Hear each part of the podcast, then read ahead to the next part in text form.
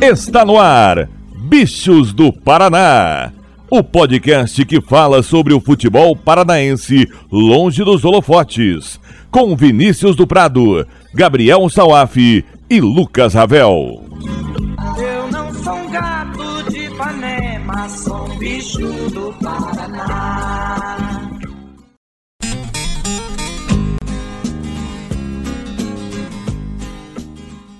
Dale gurizada, tudo beleza? Eu sou Vinícius do Prado e chegamos ao 35º podcast Bichos do Paraná. Aqui conversamos sobre tudo o que rola no futebol da Rússia brasileira e para isso trago comigo jornalistas de garbo e elegância, Lucas Ravel, o homem que sabe tudo e muito mais do Rio Branco, beleza, garotinho? Fala Dudu, beleza? Olá a todos que estão nos ouvindo, né? Aí um o meio de semana, que agora temos aí todos os semifinalistas desse interminável campeonato paranaense. Né? Um campeonato demorado, o Goianão 2020 2.0, amigos. E ele, o rei do Atílio Jonetes, Gabriel Salaf. Tudo certo, Salaf? Tudo certo, Dudu. A gente vai falar sobre o clássico do Paranaense, que foi o último clássico da capital na temporada com a eliminação do Coxa na Copa do Brasil. Muitos assuntos. Lembrando sempre para você, caro ouvinte, nos seguir lá no Twitter, arroba bichos do PR, também se inscrever no agregador da sua preferência. E nessa edição temos aí um cardápio de competições. Finalmente descobrimos o último semifinalista do estadual tivemos a dupla do interior em campo pela Série B e o Coritiba se despedindo de forma melancólica da Copa do Brasil. Vem com a gente.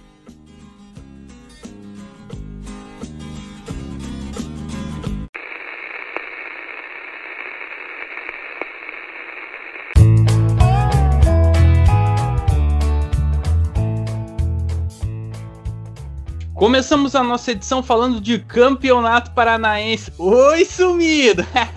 Na última quarta-feira tivemos o duelo de volta das quartas de finais entre Atlético e Paraná. O Furacão havia vencido o jogo de ida por 2 a 0 lá na Vila e o empate sem gols na Baixada foi o suficiente para o rubro-negro avançar, Salaf. Apesar do Atlético aí não vir com força máxima, você acha que o resultado lá na Vila foi o fiel da balança aí para o time ter um pouco mais de tranquilidade, digamos, para garantir a classificação? Com certeza, e até para os jogadores. A gente via, até pelo que o Atlético vem apresentando nas últimas partidas, nos últimos jogos do Campeonato Brasileiro, de outras competições, o, nível de jogo que o Atlético fez. O Atlético praticamente treinou, o Atlético não forçava o jogo. O Antônio Oliveira até se irritou com isso, ele falou na coletiva, né, que ele não gostou desse comodismo da equipe em relação ao resultado. Dava para ver, o Atlético não forçava ataque, até ali no final do primeiro tempo, né? Tentou ali, teve boas oportunidades de gol, mas depois do segundo tempo parou, não atacou, esperava o tempo passar. O Paraná não demonstrava força para reagir, né? Porque já tinha o detalhe de não ter um elenco tão qualificado. Aí soma isso com a maioria dos jogadores do atual plantel não poder jogar o Paranaense, mas os principais jogadores do time saírem, é, o Paraná foi num, uma equipe muito desfalcada né, na Baixada, né? Então não tinha poder de reação e o Atlético aproveitava o tempo, né? Passava o tempo, tocava bola, trabalhava jogadas, mas não foi aquele time com gás, né? Talvez se o Paraná tivesse feito um gol, o Atlético acordaria para vida, né? Tipo aquele famoso, opa, agora temos que jogar, senão se é mais um, a gente vai para os pênaltis, né? Não queremos isso. Então o Atlético foi, não vou dizer preguiçoso, mas despretensioso no jogo contra o Paraná. Né, já a, a, vitória na Vila Capadema, como você bem disse, Dudu encaminhou muito bem as coisas, né? O Atlético pôde fazer um jogo mais calmo em casa, por mais que os jogadores não sejam o time titular, vamos dizer assim, do Atlético ao longo da temporada, que vai entrar domingo no Brasileiro, só o Jadson, né, que jogou contra o Grêmio, então é, é uma outra equipe, então foram, foram mais calmos, não foram um jogo com muito ímpeto, não foi um jogo tão pegado, o Furacão se aproveitou realmente, né? Talvez se não tivesse tido aquele gol bizarro do Léo Stadini, as coisas poderiam ser um pouco diferentes, né? Enfim, mas foi uma vitória, uma classificação tranquila do Atlético, né? Não dá para esperar, não dá para saber, na verdade. Esperar, não, não sabemos porque não sabemos nem quando é o jogo, então não dá para saber como vai ser a postura, qual time que vai jogar. O Antônio Oliveira já tava bravo na coletiva, né? Nem falando, tem que acabar logo esse campeonato, né? Ninguém mais quer jogar isso, e assim vai, realmente, né? É complicado, até porque são quatro equipes que já jogam competições nacionais, né? Ao longo da temporada, então é, ficar bem estranho essa questão para o Paranaense. Vamos ver como que vai ser tratado daqui para frente pelo Atlético. Né? O Atlético está sentindo de aspirantes, desmanchou a casinha lá. Mas vamos ver, foi uma vitória, uma classificação, como já disse, tranquila, né? Difícil não falar vitória. Faltou, acho que o Paraná apertar um pouco mais, até conseguiu ali no final do segundo tempo, mas acho que faltou um pouco de qualidade técnica para o Paraná chegar à vitória, a apertar um pouco o Atlético, digamos assim. Lembrando que as semifinais é jogo de ida e volta, então os caras vão ter que arranjar duas datas até chegar na decisão. É brincadeira. Essa novela chamada Campeonato Paranaense 2021 está longe de acabar. Agora, Ravel, para o Paraná, acabou. Né, com esse resultado, o Paraná não está mais no Campeonato Paranaense. E uma coisa que até o próprio Salaf colocou lá no texto lá da banda B, é, a gente consome os conteúdos dos nossos parceiros. Ele disse lá que o Paraná terminou o jogo com sete jogadores vindos da base. E como é que trabalha esses piás no momento tão conturbado do clube, tanto no estadual quanto na Série C? Dudu, que bom que você falou disso, porque eu errei. Foram oito, na verdade. Tem que Ô, Salado. Então, não, mas, mas, no outro, mas, no, mas no outro tá certo. No outro lá que a gente fez sobre a coletiva do Maurílio, tá oito. Agora que eu me toquei aqui no texto, não veio. Mas enfim, Ravel, pode falar à vontade. Aí me quebra, papai. então, né, nesse momento conturbado que o, que o Paraná vive, né, eu costumo dizer que a base não pode ser vista como uma solução, e sim como uma opção é, mas no caso do momento que o Paraná vive, com todas as dificuldades, né, jogadores que chegam, ficam um tempo, já saem, né, o Paraná não tem continuidade né, no, no elenco, esses jogadores da base são ótimas opções para você é, conseguir ter peças de reposição e até jogadores titulares mesmo que têm se destacando nessa temporada. Caso do Brian na lateral, né, que tem jogado muito bem é, conseguiu ir a titularidade ao longo do Campeonato Paranaense, entrou bem. Então eu acho que é, é isso mesmo, você dá a oportunidade. Eu acho que esse jogo do Campeonato Paranaense foi uma boa é, chance, né, para um bom jogo para você dar essa oportunidade para os meninos. É um clássico, né? Então o, o Maurílio usou disso também para dar um pouco de rodagem para essa pesada, é, fazer com que se sintam mais à vontade jogando, né? E eles entraram muito bem, corresponderam muito bem, né? Fizeram um jogo muito bom, principalmente ali o Gabriel Pires também, né? Que foi ali para mim um dos melhores jogadores do, do time do Paraná. Então, é, esses jogadores já mostraram aí que, que, que, querem jogar, que podem e que têm potencial sim para entrar e, e, fazer bem aí nesse time do Paraná, né? É, tem ótimos jogadores, né? Tem o caso do, do Krieger, que sempre entra bem, o próprio Lucas Senna é uma boa opção é, ali você considerando é, ali na, na, na esquerda. É, também o Gabriel Pires, como eu comentei, entrou muito bem, né, uma ótima opção também para o time do Paraná, ótimo jogador. É, o Léo o Léo Peneton, o Léo Petelon, né, ele também é uma opção ali para substituir alguém na zaga. A gente vê a zaga do Paraná cometendo alguns erros. Né? O Mikael ele não é, é, titular absoluto, mas ele não passa uma confiança, assim. Algumas vezes acaba errando tendo alguns erros técnicos. O próprio Hurtado também acaba cometendo alguns erros, né? embora seja um jogador um pouco mais consistente. Então, o Léo Peter não é uma boa opção também para você ter alguém ali na zaga. O Paraná que contratou o Vinícius Guarapuava, né? mas ainda está chegando. Então, quem sabe, é, dando mais oportunidades, esses jogadores não consigam se firmar e trazer também, né? Você conseguindo talvez uma venda, você consegue trazer mais recursos, né? Contratando jogadores que, que que já são mais experientes, que vêm de, de, de lugares mais alternativos, aí você acaba não conseguindo é, repor esse investimento com uma venda, né? E apostando nesses jogadores mais jovens, você consegue, justamente o que o Paraná precisa, né? Conseguir renda para conseguir sair desse buraco que vive as contas do time. Então, dá oportunidade para essa piazada. O Paraná ganha em campo, porque tem bons jogadores, e pode ganhar também financeiramente mais na frente. É, falando sobre o jogo, eu concordo, eu acho que o Paraná precisava sim, considerando que estava perdendo por 2 a 0 ser um pouco mais ofensivo e um pouco mais para cima, né? Mas nesse momento ficou um pouco complicado, eu acho que também faltou qualidade ali para o time. Bom, o Paraná não vivia um bom momento, não vive um bom momento, eu acho que precisava mostrar pelo menos alguma coisa de positivo nesse jogo. Eu acho que o time conseguiu ter uma organização defensiva interessante, muito também por conta do, do Atlético não ter forçado tanto assim, né? Mas o time conseguiu sair sem perder o empate né? fora de casa, então é, eu acho que, que pelo menos isso já dá um, um, pouco mais de confiança, um pouco mais de moral né, esse empate para o time, mesmo sendo eliminado, né, pelo menos não perdeu um clássico. É, bom, Paraná agora foca na Série C, né, precisa urgente vencer, urgente. Tem um jogo contra o Ituano, né, então precisa da vitória para conseguir sair lá de baixo e, começar a olhar para cima. Né.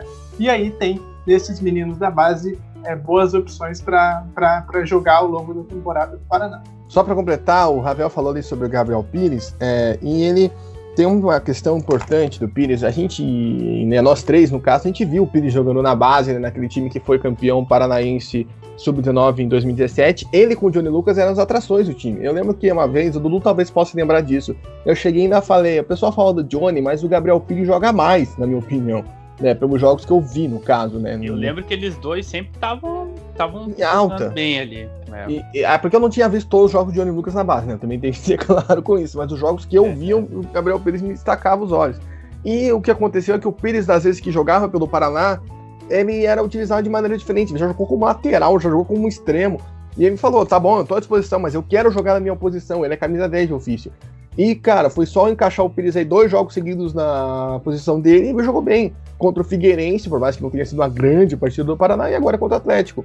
Então, é muito legal a gente ver o Pires, né, que basicamente é o último dos jogadores daquela geração que ficou no Paraná até hoje, né, essa geração que vem com Lucas Ceres, né, Pedenon, é, e demais jogadores da base, já é uma geração substituta a eles, vamos dizer assim, né, aquele time de 2017, 2018, que pelo nós três aqui acompanhamos bem, né, lá na Vila Olímpica, já tá por aí pelo Brasil afora, né, o Cn era um que estava ali no período de transição de sub-17 para sub-20, naquele período só, então é, é muito legal ver isso, então que o Pires foi o único que ficou e agora tá dando resultado, né, ainda bem, torcemos para que ele se mantenha isso, Obviamente o Paraná, né, com a saída de tantos jogadores de meio, né, Thiago Alves, Juninho, Max Rodrigues, provavelmente vai chegar alguém para repor essa posição, para disputar com o Pires, mas é muito bom ver que o Pires jogando na sua posição de origem se encaixou. Vamos ver aí se a gurizada vai bem. Eu lembro do Léo também no Aspirantes, e alguns jogos dele ele foi decisivo também lá na frente, no aspecto ofensivo.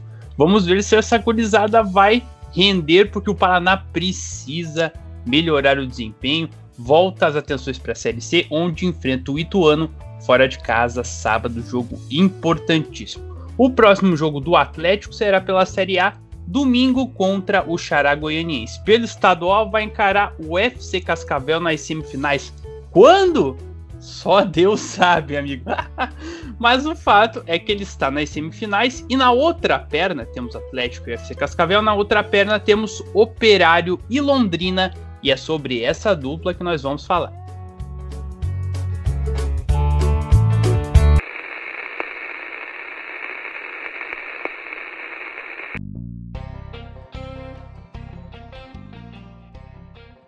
Pela Série B do Brasileirão, o Operário recebeu Sampaio Corrêa no Germano Krieger pela quarta rodada e venceu por 1 a 0 gol de Felipe Garcia, 42 do segundo tempo. Ravel, por que, que demorou tanto pro Operário tirar esse zero do placar? Ah, o, o, jogo em si, na minha visão, não foi um jogo bom. Vocês primeiro comentar desempenho em si dentro do campo mesmo, não, não, não foi um jogo bom do Operário, mas também não foi um jogo bom do Sampaio Correia, foi um jogo que não teve assim tantas oportunidades, né? Um jogo que se encaminhava bastante assim para o 0 a 0, o jogo não não não não fluía. É, e o Operário, agora falando sobre todo o contexto, né, aquilo que a gente já vem comentando alguns podcasts anteriores, que o time do Operário tem um monte de desfalques, né, e antes do jogo contra o Sampaio Correia, é, o Ricardo Bueno acabou testando positivo para a Covid-19, né, e aí entrou o Schumacher no lugar dele. São dois jogadores que, embora sejam atacantes, têm características muito diferentes, né, o time, o, o, o Ricardo Bueno é um jogador que sai bastante da área, consegue... É, é, abrir espaço para outros jogadores, né? É, ali no, no, ataque do time do Operário, diferente do Schumacher, que é um jogador que precisa ser acionado, né? Que é um jogador um pouco um pouco mais pesado, é, mais no jogo aéreo também, né? Então é um centroavante de ofício mesmo, né? Aquele tipo camisa 9. Então mudou bastante ali em cima da hora, em cima da hora essa troca por esses dois jogadores ali, né? E acho que isso acabou fazendo com que o Operário ficasse um pouco mais. É, não conseguisse se movimentar tanto assim durante o jogo. E aí o Operário também não, não, não conseguiu criar tanto, né? E, mas eu acho que, mesmo com esse gol no fim, eu acho que a Série B é isso. É isso que é importante. Mesmo você não conseguindo fazer um bom jogo, mesmo você tendo um monte de desfalques, não tendo conseguido ter um desempenho muito bom, você conseguir pontuar. E três pontos importantíssimos para o time do Operário, né? O time precisava, depois da, é, da derrota para o Guarani, que tomou cinco gols, depois do empate contra o Vitória, depois de perder para o Londrina é, precisava dar uma resposta, né? E mesmo com todos esses desfalques, conseguir, né, na base da superação, vencer o Sampaio Correia, que é um time que é qualificado também, né? Então é um resultado muito importante para o Operário, uma vitória na superação e uma vitória muito boa aí para esse time, que mostra também né, que tem força no seu elenco. Né? Eu acho que isso é muito importante para um time que quer brigar lá em cima, né? ter um elenco forte, mesmo você não tendo os principais jogadores, você conseguir pontuar. Isso é muito interessante para o time do Operário. Exatamente. E acho que um ponto bacana nessa hora da gente ressaltar, apesar desses desfalques, é tanto no jogo contra o Vitória quanto no jogo contra o Sampaio Correia, o time ser valha invicta, digamos, né? Não tomar gols nesses dois jogos. É, lembrando que, pô, é, o time sofreu uma goleada acachapante ali pro Guarani, então voltar a não sofrer gols nas partidas é algo importante. Concordo, até na entrevista após-jogo contra o Vitória, o Matheus Costa falou muito disso, né, da importância do, da postura do time após o que ele chamou de ponto fora da curva, né, que foi o jogo contra o Vitória, contra o Guarani, perdão, e a, e importância de você conseguir fazer isso contra o time que vinha embalado, né, no caso do Vitória, que vinha de um uma meio de semana histórico, né, com a eliminação contra o Internacional. Então ele destacou isso. É importante mostrar que o time conseguiu ficar com a cabeça no lugar, né? Porque o jogo contra o Guarani realmente eu tava no Couto Pereira, né? Foi assustador, né? Eu posso falar isso pra vocês de maneira tranquila. Foi até uma forma estranha aquele jogo. Então, mostrar que o time não perdeu a cabeça, mostrou a concentração né, ao longo dessas duas últimas partidas. Porque assim como o Ravel disse que o Operário não tinha tanto espaço para criar finalizações, o Operário nem não dava espaço. Se você pegar os melhores momentos do jogo, né, no caso contra o Sampaio Correia, é, são chances de fora da área para as duas equipes em base, né? O Sampaio Correia quase fez gols em cobrança de falta, em chutes de longa distância. E foi um jogo muito complicado. A equipe do Sampaio Correia também é uma equipe muito qualificada. Então o Operário conseguiu ali né, matar e também ficou destaque, né? O Ravel disse de jogadores aí que estão afastados com Covid-19, né? Esse pequeno surto que tem tendo lá na Vila Oficina nas últimas semanas. O Felipe Garcia era um jogador que estava infectado, testou negativo, voltou e fez o gol um minuto depois que entrou. Então é, é muito legal também ver esse retorno aí do Felipe e, e, conseguindo dar a volta por cima, né? Conseguindo aí ser muito importante com um minuto em campo para que o Fantasma saísse com uma vitória super importante aí no duelo contra a Bolívia querida. Resultado importante, o Operário volta a campo já no próximo sábado aí pela Série B. Tem outro desafio crucial contra o Cruzeiro nos Campos Gerais, Cruzeiro que tá, tá pererecando nessa Série B. E vamos ver aí como é que vem o Fantasma para a próxima rodada. Também falando de Série B, vamos subir um pouquinho, vamos ao Estádio do Café, onde o Londrina recebeu o Botafogo, outra equipe tradicional do nosso cenário.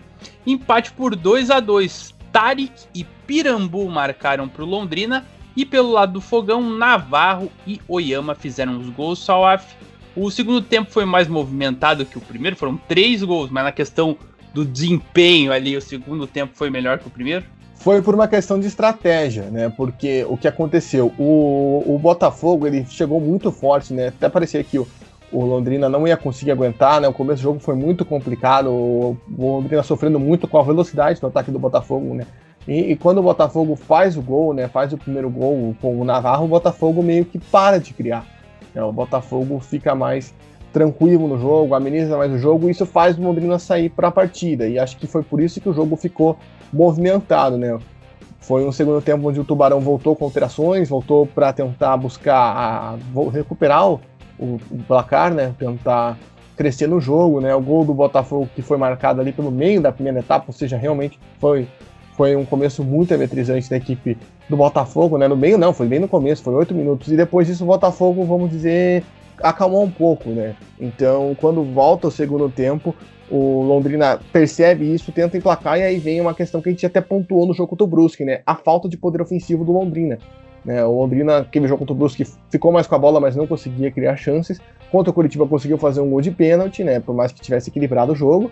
E hoje também, o gol de empate sai numa bola parada, né? Da equipe do Tubarão. Então, é, é, foi assim que o Londrina conseguiu encontrar seu gol. Tem que trabalhar isso para não depender apenas de uma bola parada, né, para conseguir fazer os seus gols. E depois que o Londrina faz o gol, o Botafogo volta a crescer no jogo, né?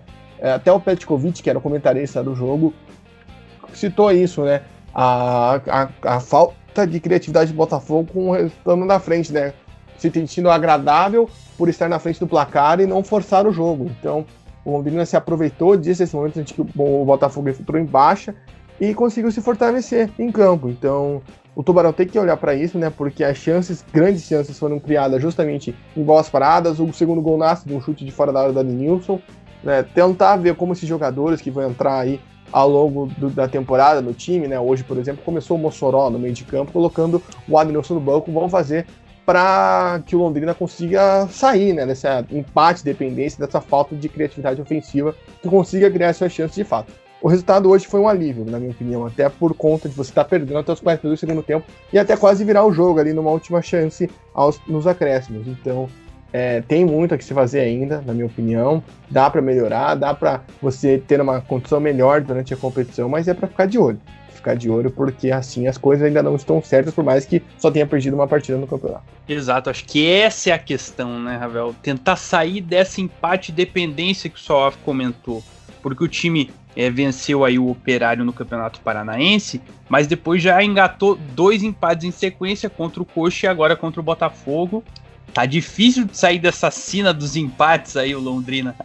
É verdade, né? E o Londrina é um time que sofre muito durante os jogos, né? Se, se nesse jogo contra o Botafogo, por exemplo, quando estava 2 a 2 ali no, nos últimos minutos, o Rafael Moura teve uma chance ali, claro, ele de fazer um gol, né? Podia ter resultado numa derrota do time do Londrina. É um time que acaba sofrendo bastante muito por conta é, desses empates, enfim, isso acaba lá na frente, isso acaba complicando o time na, é, na tabela. Né?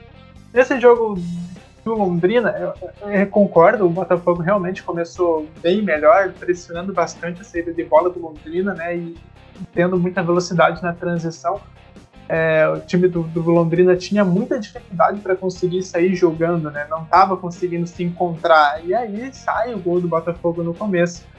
Só que daí o Botafogo não, não, não segue pressionando, não continua em cima, né? E aí permite que o Londrina cresça no jogo, né? E, e o Londrina aproveitou para crescer, só que realmente faltou, faltava criatividade. O Londrina tinha bola, era ofensivo, tinha iniciativa, tinha proposta, mas não, não, não saía nada, não saiu uma jogada diferente. O time tocava, chegava na frente, mas não conseguia criar, não conseguia finalizar. Eu acho que esse é o principal ponto do time do Londrina. É, o Salop citou né, que, que os gols desse jogo, um de bola parada e outro que nasceu um chute de fora da área, mas se a gente voltar um pouco mais atrás aí, né? O jogo do Londrina, o gol do Londrina contra o Operário foi um lance de chute de fora da área. E durante o jogo inteiro contra o Operário, a gente viu praticamente o Londrina só chegando nos chutes de fora da área. Né? No jogo contra o Coritiba, né, um gol de pênalti. Então é um time que tem muita, muita dificuldade de conseguir criar uma jogada pelo chão, né, a partir do toque e mesmo quando tem a bola. Então é muito. Acho que esse é o principal ponto. Essa falta de criatividade do Londrina, concordo com o Salaf, acho que isso é algo que precisa urgente ser melhorado para o time conseguir resultados melhores nessa Série B, né? Eu, é, eu falei algumas em outros podcasts anteriores, né, que o Londrina precisa agora, pontuar agora, já ir somar o máximo de pontos possíveis para quando chegar lá na frente não se não, não ficar pressionado, já ter conseguido ali né, os, os 45 pontos que são importantes para conseguir não ser rebaixado, né? Eu acho que esse é o principal objetivo do time do Londrina e precisa começar já a pontuar agora, já conseguir resultados agora, agora para conseguir lá na frente não fugir daquela briga que é muito complicada na Série B, que é lá nas últimas rodadas contra o, contra o rebaixamento o Londrina é, se manter na Série B, isso é muito importante, você pensando em questão de, de, de cota e, e, de visibilidade para o próprio Londrina, né? É, do tio Londrina não pode ser uma gangorra de ficar indo para a Série B, voltando para C, precisa ter continuidade, precisa se manter. E ser um time que, que conseguir esses resultados logo, para não brigar lá, lá embaixo, eu acho que é é o que precisa ir para esse time do Londrina. Precisa melhorar essa criatividade e precisa sofrer menos também, né? Porque nos momentos que o Botafogo realmente pressionou, é, o time do Londrina não conseguiu segurar, né? Que foi no começo do jogo e depois que o Londrina empatou. Porque o Botafogo, ele no começo, ele, ele foi para cima, conseguiu o gol, depois recuou, o Londrina cresceu, mas depois que o Londrina conseguiu um a um, o Botafogo de novo foi para cima e de novo o Londrina não conseguiu segurar, né? Então acho que também o Londrina precisa ser um time é, um pouco mais organizado aí em alguns jogos defensivamente para conseguir segurar esses, esses, esses resultados e, e, conseguir vitórias. Os três pontos da rodada 1 valem os mesmos três pontos da rodada 38. Então, o Londrina tem que começar a pontuar mesmo para não sofrer lá no final. O Tubarão volta a jogar no próximo domingo, fora de casa contra o CSA. Vamos passar a tabela da Série B que mostra o Operário aí em sexto com 7 pontos, um atrás do G4 apenas. O Coritiba é o 11 com 4 pontos, mas tem um jogo a menos por conta aí da Copa do Brasil, um jogo a menos a disputar contra o Bruxão. E o Londrina é o porteiro da zona, 16 com 3 pontos, mesmo saldo do Vitória, mas a diferença está nos gols marcados: 3 do Londrina contra 1 da equipe baiana. Então a gente citou o Coxa aí nessa tabela de classificação da B. Ele não jogou por quê? Porque jogou pela Copa do Brasil. Então vamos falar aí como é que foi o confronto Alviverde no Rio de Janeiro.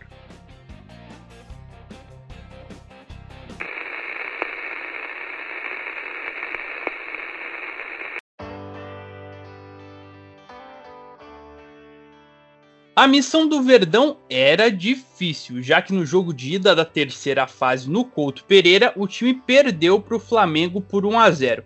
E no Rio de Janeiro as coisas só pioraram, com Vitinho e Bruno Henrique decidindo para os cariocas 2 a 0 Flamengo. Ravel, a gente sabia que o confronto seria duro desde o sorteio, afinal o Flamengo é um time de muito investimento, mas a atuação no Maracanã, o modo como o Coritiba jogou surpreendeu de forma negativa em algum momento? Olha, é, o, o, time do Curitiba, nesses dois jogos, ele tacou muito pouco, praticamente não, não, não ofereceu nenhum perigo assim, ao, Flamengo. O Flamengo foi dominante praticamente nos 180 minutos do, dos jogos, né? É, e eu acho que. Eu não sei, eu, eu, eu acho que o Curitiba. Achei que poderia mais, poderia agredir um pouco mais, principalmente no jogo no, no Couto Pereira, assim, achei uma atuação muito fraca, principalmente nos dois primeiros tempos, né, em que no primeiro tempo do Couto Pereira só deu Flamengo praticamente, e aí nesse jogo de volta agora também, né, o time também não conseguiu, não conseguiu atacar. E nesses dois primeiros tempos do jogo de ida e do jogo de volta, as duas escalações eram diferentes, né, o, o no, nesse jogo contra o, contra o Flamengo do jogo de volta, é, o, o Morínigo colocou um time diferente ali, né, com um ataque com o Igor Paixão, com o Wagninho, com o Dalberto. Só que o time não conseguiu ter aquele, aquela, conseguiu ter aquele ímpeto ofensivo que teve no segundo tempo do jogo contra o Flamengo, né, em que o, o, o Coritiba até conseguia ter um pouco mais a bola, até explorar um pouco mais ali os ataques, mesmo que não conseguisse criar algo e chutar para o gol, né. É, então, é, esse, essa opção por ter mais velocidade é, foi bastante criticada, né, porque você acaba tirando Rafinha e Léo Gamalho, que são dois líderes desse time, lideranças técnicas né, do time, e dois jogadores mais experientes, né, que não é, não é fácil você tirar eles e colocar eles no banco. Né, então, e, então foi uma, uma decisão até que causou bastante crítica, bastante discussão, né, por, porque você acabou surpreendendo, né? Você tirar dois jogadores que são importantes do time. E a justificativa do Morínigo foi que ele gostaria de ter um time mais veloz, né? E, e que ele ficou até satisfeito com o segundo tempo que o, que o Coritiba é, jogou no Couto Pereira, né? Mas é, eu acho que aquele segundo tempo um pouco melhor do Coritiba, não acho que tenha sido pelas peças, assim. Eu acho que tenha sido mesmo porque o Flamengo acabou diminuindo o ritmo. E a gente viu isso é, nesse, nesse primeiro tempo em que ele tinha esses jogadores de mais velocidade e que o Curitiba praticamente também não atacou, né? Então, é um resultado normal, O Flamengo mereceu completamente a vitória, não, não, não foi ameaçado em nenhum momento no confronto.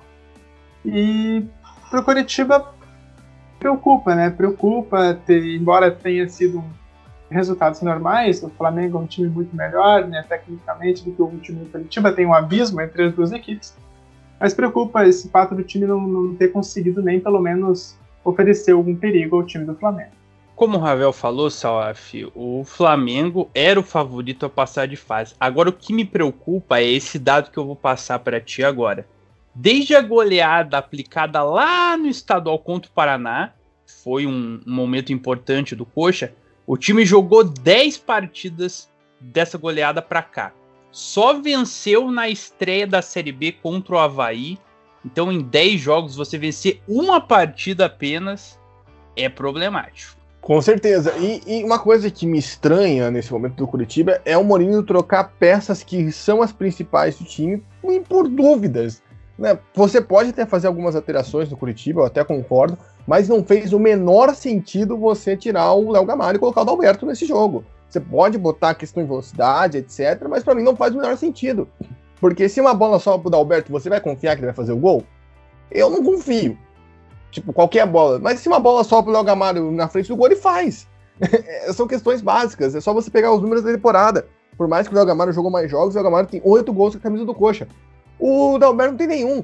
É simples, não, não fez sentido. Então foi muito estranho para mim essa alteração, porque você precisava de um coxa agressivo para buscar o gol, agressivo com velocidade, né, buscar o contra-ataque. Primeiro você repete o Robinho no meio de campo. O Robinho foi uma piada, desculpa falar nesse sistema, foi uma piada a atuação do Robinho contra o Flamengo no contra o Pereira. Ele era nulo, os dois jogos ele foi nulo, foi uma figura nula no campo, não conseguia tocar na bola, era raro os momentos que você via ele com a bola no pé. Eu acho que isso passou um pouco de incerteza. Por que, que você não deixou o Rafinha, por mais que o Rafinha não seja o torpedinho que a gente acostumou ver nos, há uns 10 anos atrás, né? Porque 10 anos atrás já é tempo, mas é um jogador que você bota no meio de campo, ele consegue criar uma velocidade. O Curitiba não tem um 10 também, acho que é um ponto a se olhar, né? Você não tem um cara que arme o meio de campo ali, né? O que é mais próximo disso é o Luizinho, que tá voltando de lesão ainda. Então, é, é, é estranho. Foi muito estranho essas mudanças do Mourinho e, e, resultou nisso. Por mais que a gente saiba que ah, jogar com o Flamengo é difícil, era jogar para não ser goleado e blá blá. É, é, é, complicado, porque tem esse dado que você passou aí do campeonato, dos jogos, do Paranaense, mas o dado do jogo, né? Foram 19 finalizações a duas do Curitiba durante o jogo posse de bola, o Curitiba não tinha escanteio direito. É, é, foi um jogo muito complicado do Coxa. É, é, difícil, é difícil, porque o Coxa não se portou em nenhum momento uma equipe que tentou o mínimo bater de frente com o Flamengo. A gente já viu equipes do Campeonato Carioca batendo de frente com o Flamengo. O Curitiba podia fazer o mesmo. É, foi estranho, até a mesma estratégia de Mourinho preocupa pro restante da temporada, né? O Curitiba agora foca só na Série B, só tem a Série B, só tem o, o principal objetivo da temporada para buscar, e é focar, é entrar com a cabeça com tudo nisso. É, vai ter o um jogo contra o Vila Nova, vai ser complicado. Se não ganhar do Vila Nova, a batataça de vez pro Monigno, né? Tem que pensar nisso, porque a, ninguém, né? O Felipe Dal, que trabalha comigo, disse que ninguém dentro do Curitiba entendeu as mudanças. Ninguém. Ninguém, não faz nenhum sentido. Ninguém. O Rafinha, que é um dos principais jogadores do time, sair. O Léo Gamalho. Complicado, sabe? Não tem uma justificativa lógica. Enfim, é ficar de olho. Ficar de olho, ver quanto que o Molino vai fazer para o time voltar à ação. É para o Curitiba ter o Henrique já contra o o Vila Nova como titular, né? Ele já ficou no banco contra o Flamengo na quarta-feira, então vamos ficar de olho para se o Coxa reage, porque precisa reagir, por mais que esteja no começo do campeonato, mas até pelo momento, né? Como você bem disse, né? Os três pontos da quarta rodada são os mesmos da 38 O Coxa não conseguiu fazer frente com o Flamengo sem Gabigol, sem Pedro e sem Arrascaeta. Então isso preocupa ainda mais porque havia uma possibilidade um pouquinho maior mas o Coxa não fez frente em nenhum dos dois jogos, está fora da Copa do Brasil. E para espantar a má fase, para espantar a zica, o Coxa vai buscar a vitória tão sonhada no próximo sábado, fora de casa, contra o Vila Nova pela Série B. Então a gente passou a limpo o meio da semana, vamos olhar para o futuro.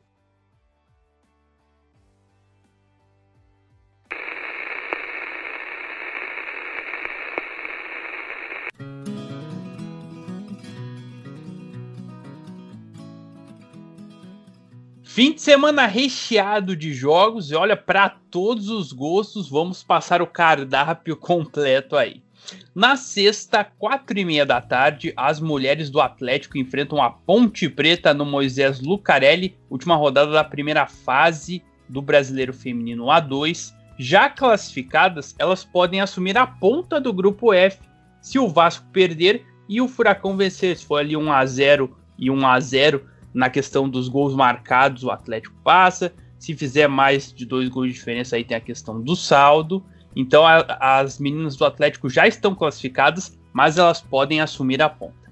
Pela Série D, aí futebol masculino já, no sábado, 4 da tarde, o FC Cascavel recebe o Caxias. No domingo, às 3, o Cianorte encara o Bangu em Moça Bonita e o Rio Branco recebe o Marcílio Dias na Estradinha.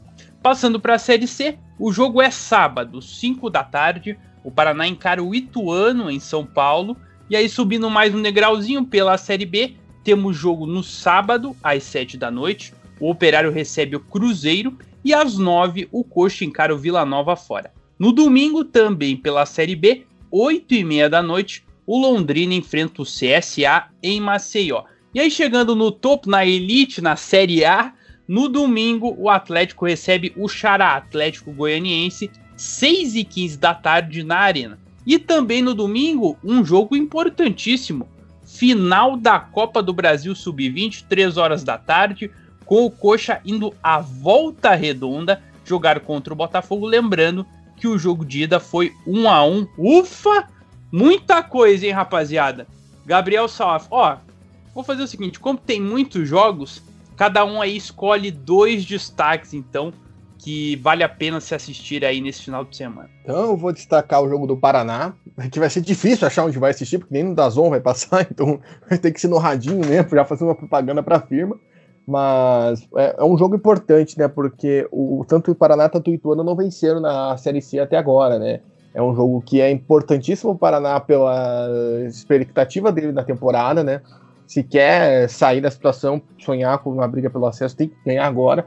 Né? Dois jogos né, importantes contra Ituano e São José, que também não está muito bem. Então, esse jogo de agora do sábado é importante demais para o Paraná, visando isso. E também para o Ituano, obviamente, né, jogando em casa. Então, vale a pena ficar ligado no jogo do Paraná. E também destaco a final da Copa do Brasil Sub-20, né? Jogo importantíssimo lá em Volta Redonda. A piazada do Coxa, né? Os guris do Couto podendo trazer esse título inédito, que seria de suma importância, seria muito legal. Vamos ficar aqui na torcida para que na segunda a gente possa falar de um título da gurizada do CT da Graciosa. Vamos ficar na torcida aí pelos piás do Couto. E você, Ravel, dois joguinhos aí que valem a pena a gudizada dar uma olhada nesse final de semana. Bom, vou falar de Série D, né? O FC Cascavel e Caxias, um jogo muito interessante. FC Cascavel que nos, nos, primeiros dois jogos, né, saiu na frente, tinha vantagem e levou empate e acabou empatando aí, né, tropeçando nas duas primeiras rodadas. E enfrenta um Caxias que vem de uma goleada sobre o Rio Branco por 5 a 1 então é um jogo muito difícil para o time da FC Cascavel e para o time do Caxias também, né? São duas equipes interessantes de se acompanhar nessa, nessa Série D, duas equipes que o Caxias é bastante tradicional, o FC Cascavel vem com um time muito bom, né? Então é um jogo interessante. O FC Cascavel que vem aí com alguns reforços, né? É, anunciou aí ao longo da semana é, os meias Bileu e Juninho, Bileu um pouco mais experiente, 32 anos, mais conhecido aí do, do, do de, de, por passagens em equipes é, do interior, é, o Juninho, um jogador que veio do futebol paulista, 23 anos, né? É, e o goleiro Luiz Augusto também vem aí para, acho que ser uma, uma peça de, de, de fazer uma sombra ali para o goleiro Ricardo. E também o Vinícius Balotelli, esse é um atacante que já passou pelo Rio Branco já. É um jogador de muita velocidade, né? Foi um dos destaques do Rio Branco quando ele passou pelo time em temporadas anteriores. Então, uma contratação aí interessante do time do FC Cascavel, né? Reforçando aí esse time que já é bom que, que a gente já coloca aí como um potencial time a brigar pelo acesso, né? E consegue também se reforçar para ter peças, porque a Série D é um campeonato muito difícil, muito complicado, e você ter ali alguém para repor, para entrar bem, né? É, é uma boa aí para o time da FC Cascavel. Também vou, colocar Cianorte Bangu, né? Um time, um jogo em que vai ser no Rio de Janeiro. O Cianorte também é um time que empatou nas duas primeiras rodadas e precisa vencer para conseguir é, tentar se classificar, né? Conseguir aí é, o objetivo que é passar de fase. Um grupo complicado, um grupo equilibrado, com paulistas e cariocas, né? mais o Cianorte de Paranaense, é um, é, um, é um grupo bem difícil, né? Então, o Cianorte, como empatou as duas primeiras partidas, né, contra a Portuguesa no Canindé e contra o Inter de Limeira em casa, tem aí nesse jogo fora de casa contra o Bangu é uma chance de, de buscar aí, né, seguir tentando a primeira vitória na competição. Alô, times da Série D, vamos ganhar os jogos. A gente não aguenta mais falar de empate e derrota na Série D. Queremos falar de vitória, queremos valorizar. Então, por favor, né? Façam a parte de vocês, ganhem os jogos, que a gente vai ficar muito feliz.